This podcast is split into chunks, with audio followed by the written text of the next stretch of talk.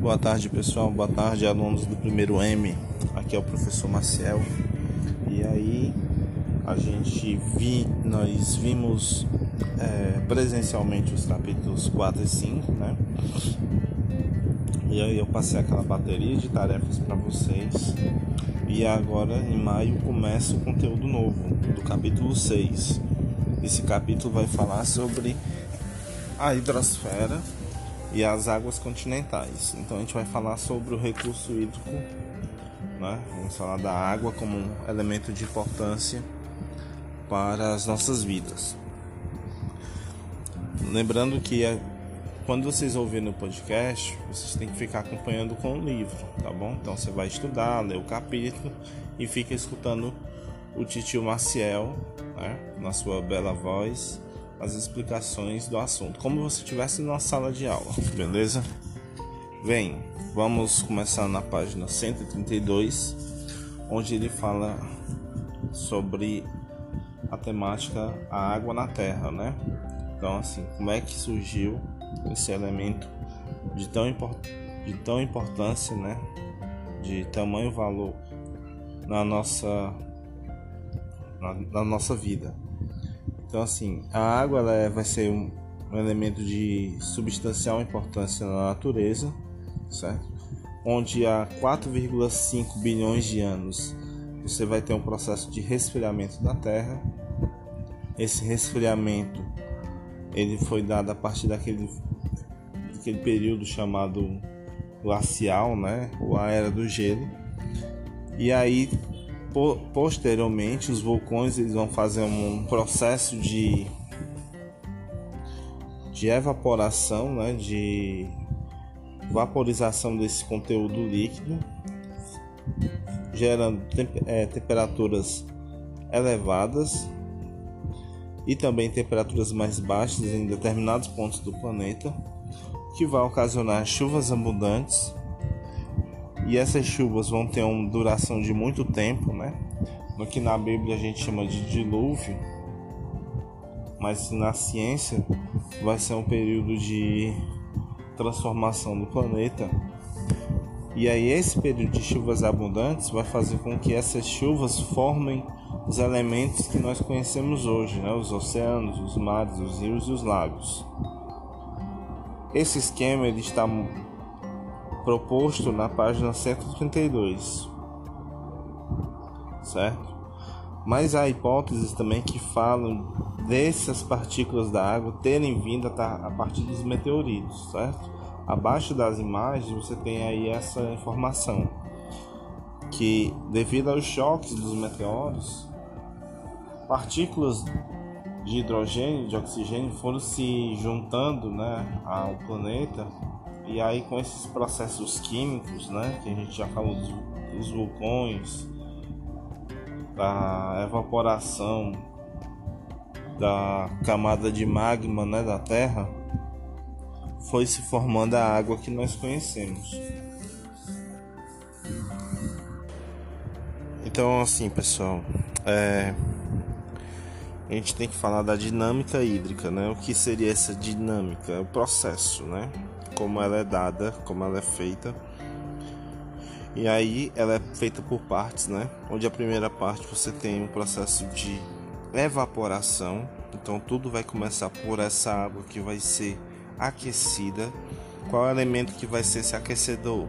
As dinâmicas internas da Terra, tipo os vulcões, né? a, a energia geotérmica que nós temos no interior da Terra e também a energia externa, né, os raios solares. Então, os raios solares eles vão emitir esse calor que vai fazer com que essa água evapore, tanto a água do mar como a água do continente, certo?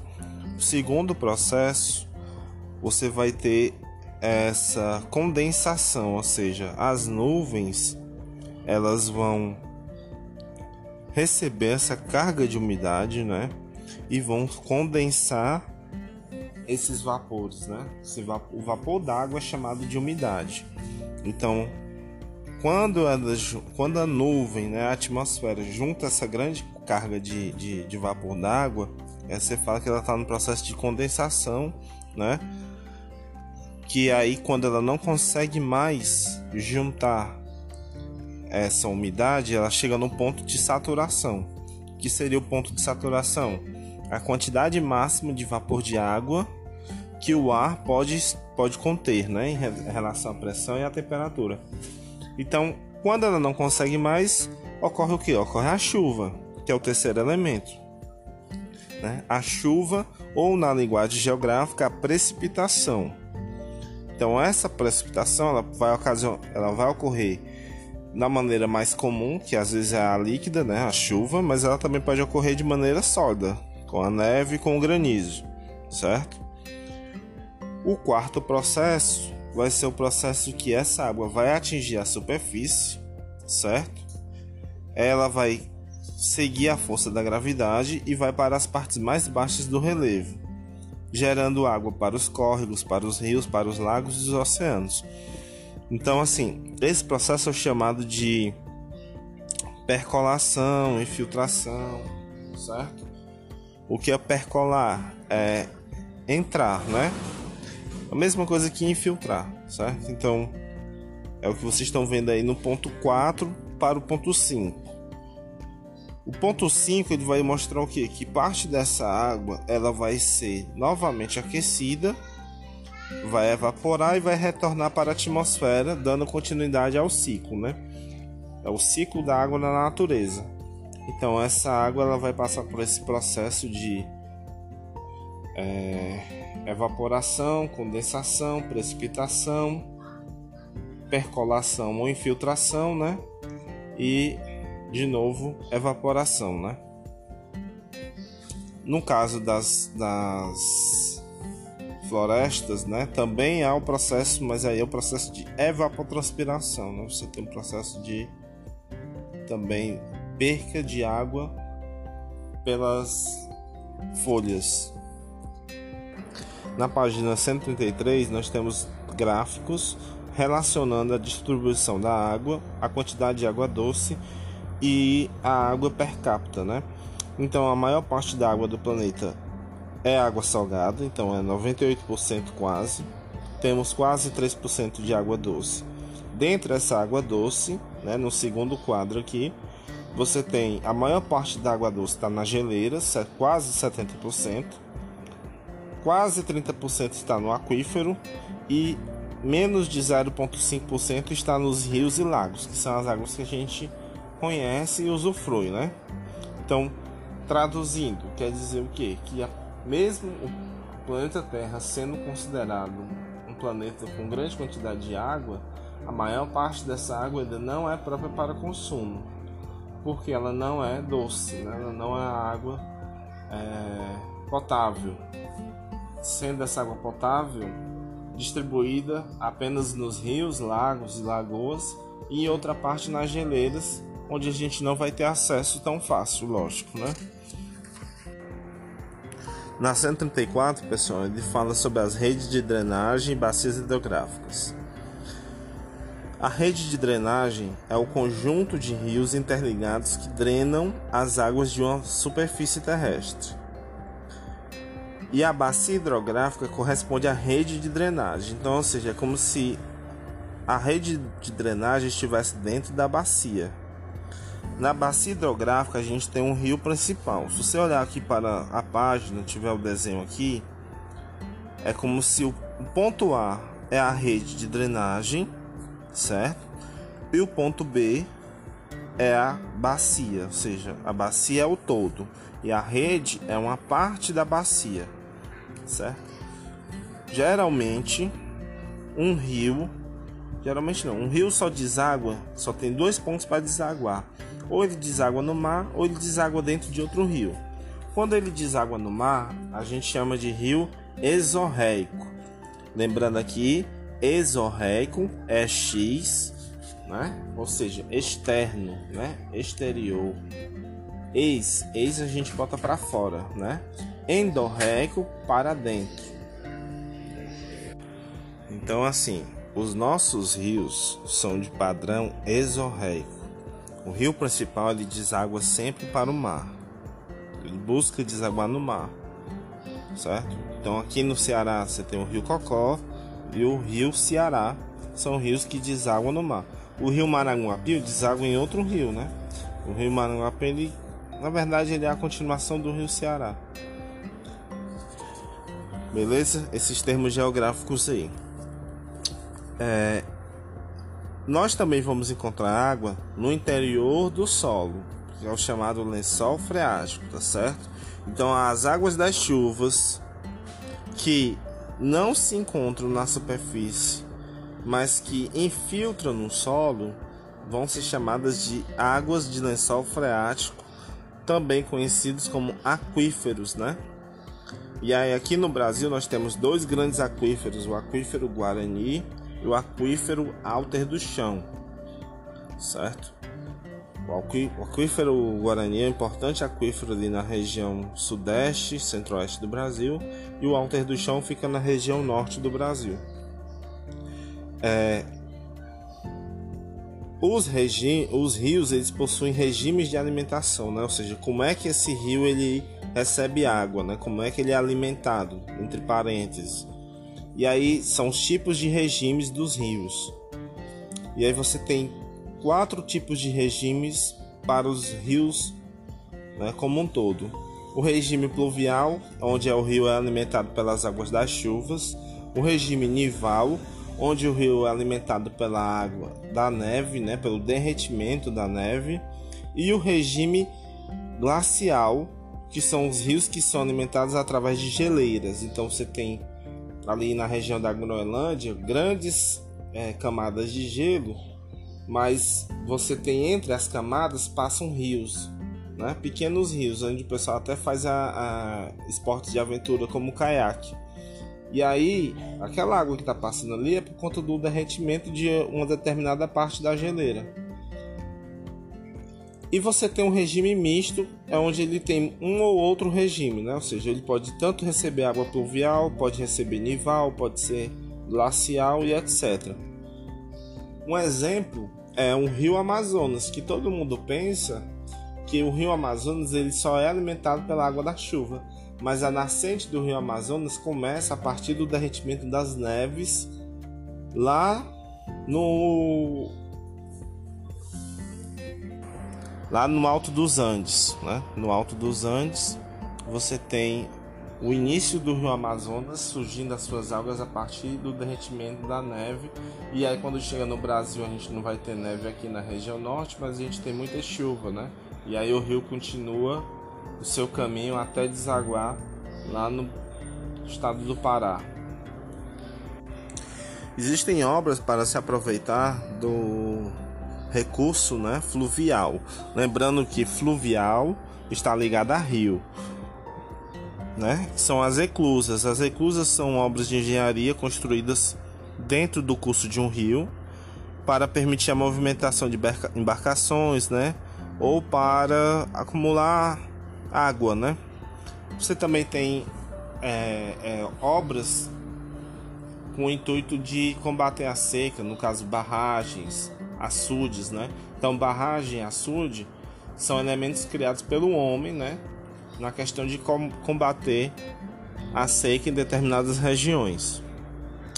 Aqui no Brasil a gente tem uma característica que a maior parte dos rios eles são temporários, né? principalmente aqui no Nordeste. O que é a diferença do perene para o temporário? O rio perene é o rio que vai durar o ano todo. Ele nunca vai secar. Ele sempre vai ter águas na, é, durante o seu leito, né? No seu percurso. Já o rio temporário, né, ele vai passar por estiagens. Então a maior parte dos rios do Nordeste são de regime temporário. É, uma das obras que você tem para também combater a seca do Nordeste é a questão da transposição do Rio São Francisco, que é justamente a criação de canais que vão interligar o Rio São Francisco a regiões do semiárido brasileiro, interligando também com outros rios. Esses canais vão fazer como se fosse uma ponte né, de ligação das águas do São Francisco, importante rio do Nordeste, certo?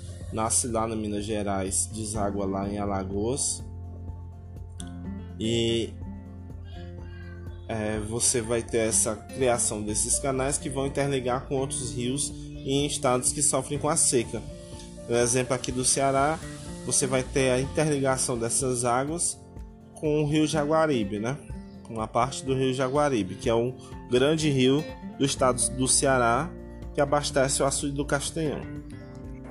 Os rios também vão servir para você ter a produção, de, produção e geração de energia, certo? Então assim você tem a utilização até mesmo o Rio São Francisco ele, ele, ele passa pela usina de Itaipu, Itaipu não, desculpe, de Paulo Afonso, pela usina de Paulo Afonso, né? Onde você vai ter um importante elo de geração de energia para o Nordeste. Gente, sobre as bacias hidrográficas, geralmente não cai tanto, né? E ela é um pouco decoreba. O que é que eu quero que vocês saibam sobre as bacias? Que nós temos 12 bacias, tá certo? Na região Nordeste nós temos duas importantes, que é a bacia Atlântico Nordeste e temos a bacia do São Francisco, né? Que é justamente a ligação com o Rio São Francisco que a região onde a gente tem a maior disponibilidade de água fica na bacia amazônica, né?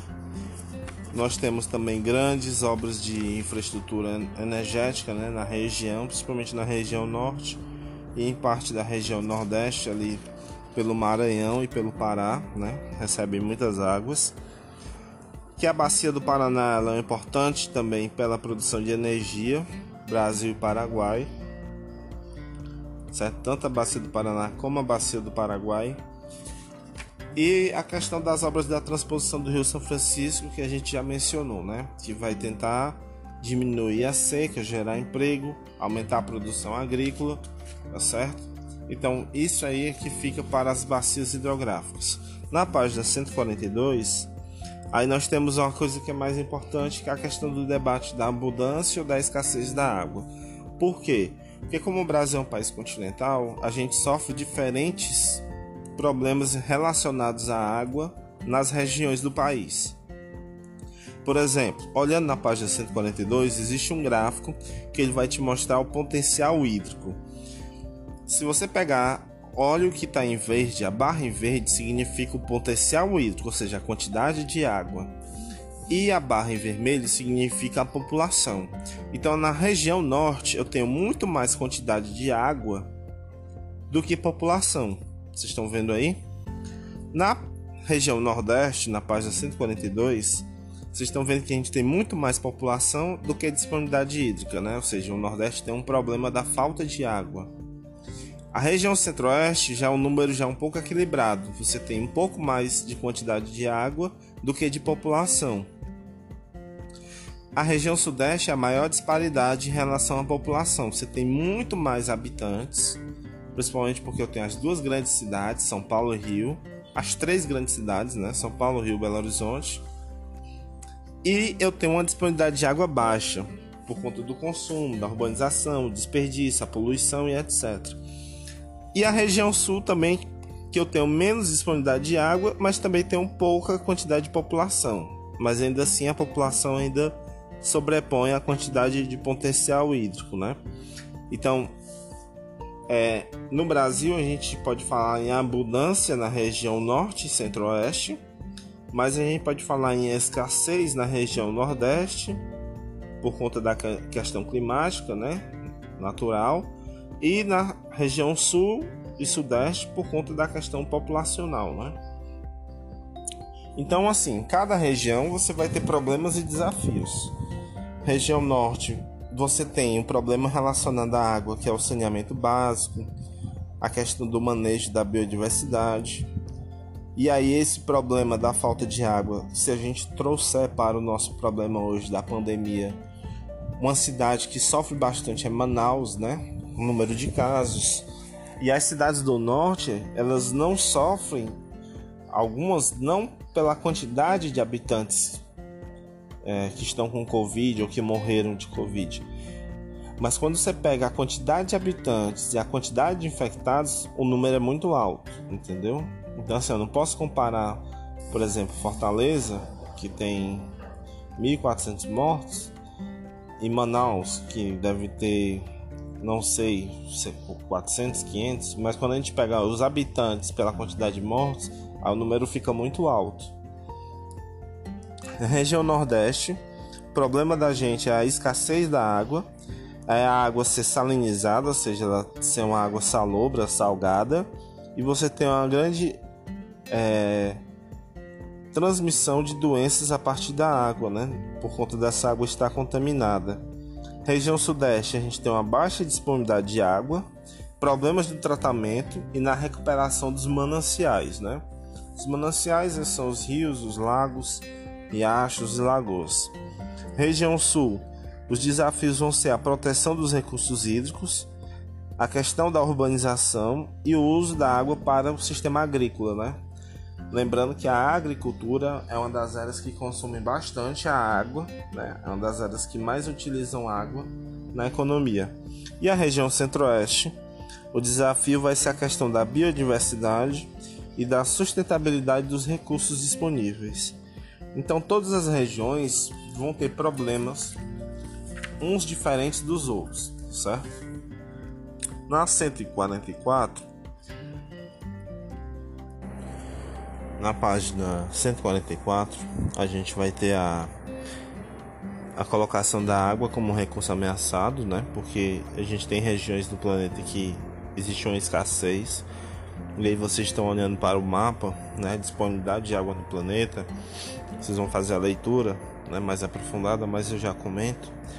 Por exemplo, é, o continente africano ele sofre bastante com essa questão da água, né? principalmente os países da região norte da África, onde você tem o deserto, né? o deserto do Saara, e os países do sul, dentre eles a África do Sul, onde você também tem uma região desértica na parte sul do, do continente, né? o deserto do Kalahari. A Ásia também vai sofrer, certo? A parte do Oriente Médio a parte do Sudeste Asiático, devido à questão também climática, né? Você tem áreas com pouca disponibilidade hídrica e também devido à questão populacional. Né? Você tem regiões populosas como a Índia e a China, né? Então aí você tem a diminuição dessa disponibilidade por habitante, certo? A América não é problema, basicamente, né? Você tá vendo aí. A não ser uma parte do México, que aí fica numa área mais no nível mediano. A Europa também, você tem áreas com problemas, né? Principalmente a parte norte da Europa. Mas num todo não chega a ser igual à África e à Ásia, né? Isso não quer dizer que você pode estar tá, é, desperdiçando recurso. E até a questão da água, né? Os europeus eles são conscientes disso, que eles têm a questão da prática, né? De não tomar banho, né? Não é uma prática corriqueira, principalmente para os franceses. Por isso que eles têm os perfumes mais fortes, né? Um fator de fixação maior. É uma questão cultural. Já aqui no trópico, não. No Brasil, o pessoal pegou esse costume dos índios, né? Do banho diário, banho mais até do que o habitual para o padrão de vista europeu, né? Aqui geralmente as pessoas tomam no mínimo dois banhos por dia. Na Europa, às vezes não ocorre. Né? Tive um professor de francês que ele tomava banho um dia a cada, uma vez a cada três dias.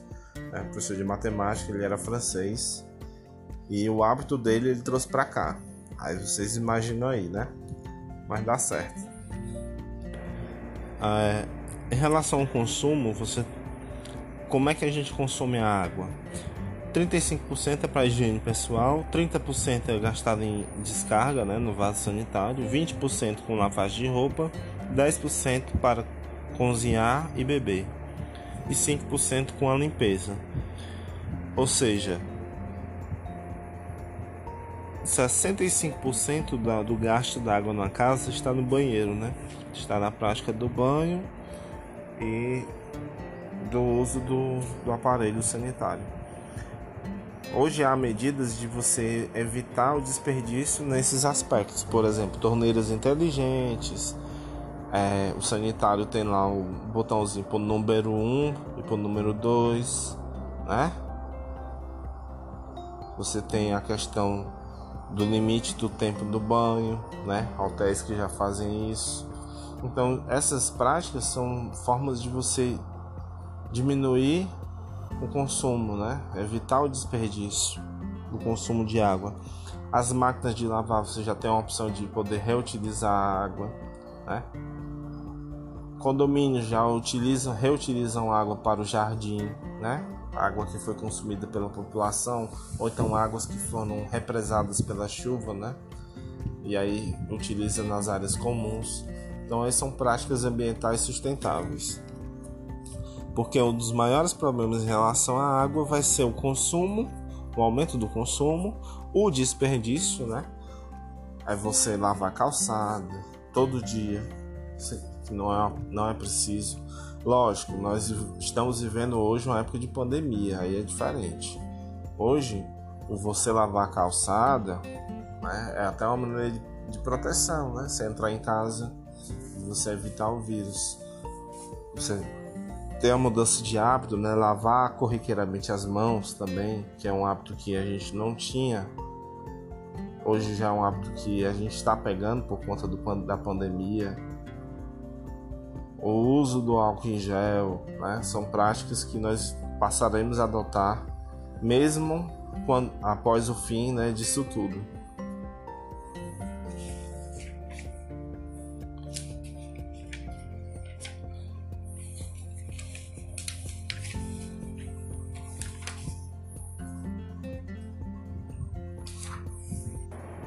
Mas o maior problema mesmo é a poluição dos recursos, né? A poluição por conta do esgoto, por conta das indústrias e o desperdício, né? Por isso que já existem projetos para a dessalinização da água, ou seja, você pegar a água do mar e fazer um processo de tirada desse sal para que essa água possa vir a ser bebível, né? Tomável, potável, né? Sei nem se existe bebível. Falei aqui. É... E eu já visitei um navio, né, um porto, pela faculdade, e a gente, a gente experimentou água dessalinizada. Não é igual a mineral, não é igual a água que a gente bebe, né? Mas é, passa sede, né? Só que lógico, esse processo vai ser caro, então esse processo ocorre para áreas onde não se tem de jeito nenhum a, uma, a matéria, né, o insumo. Então, a gente que tem, a gente deve preservar e tentar diminuir os gastos, né? E aí, a água é tão importante que nesse processo de pandemia foi instituído pelo governador que não se pode cortar a água de ninguém, né? Quem, esteja, quem, quem tiver com conta em atraso não pode ter nem a água nem a luz cortada, que são elementos básicos para para o cidadão, né, poder viver dentro da sua casa. Com isso, pessoal, a gente encerra o capítulo 5, capítulo 6, desculpe. Existe um texto que é Geopolítica das Águas. Eu vou comentar para vocês no próximo capítulo, comento o texto. E aí eu dou entrada no capítulo 7. O que é que vocês vão fazer? Tio Marcel vai pedir. Vocês vão ouvir o podcast, vocês vão ler o capítulo, certo? E a gente vai ter um encontro na próxima semana, um encontro pelo Meet. Beleza? Abraço, pessoal do primeiro M. Depois dos capítulos 6 e 7, a gente parte para as atividades. Até mais, boa tarde e bom final de semana para todos.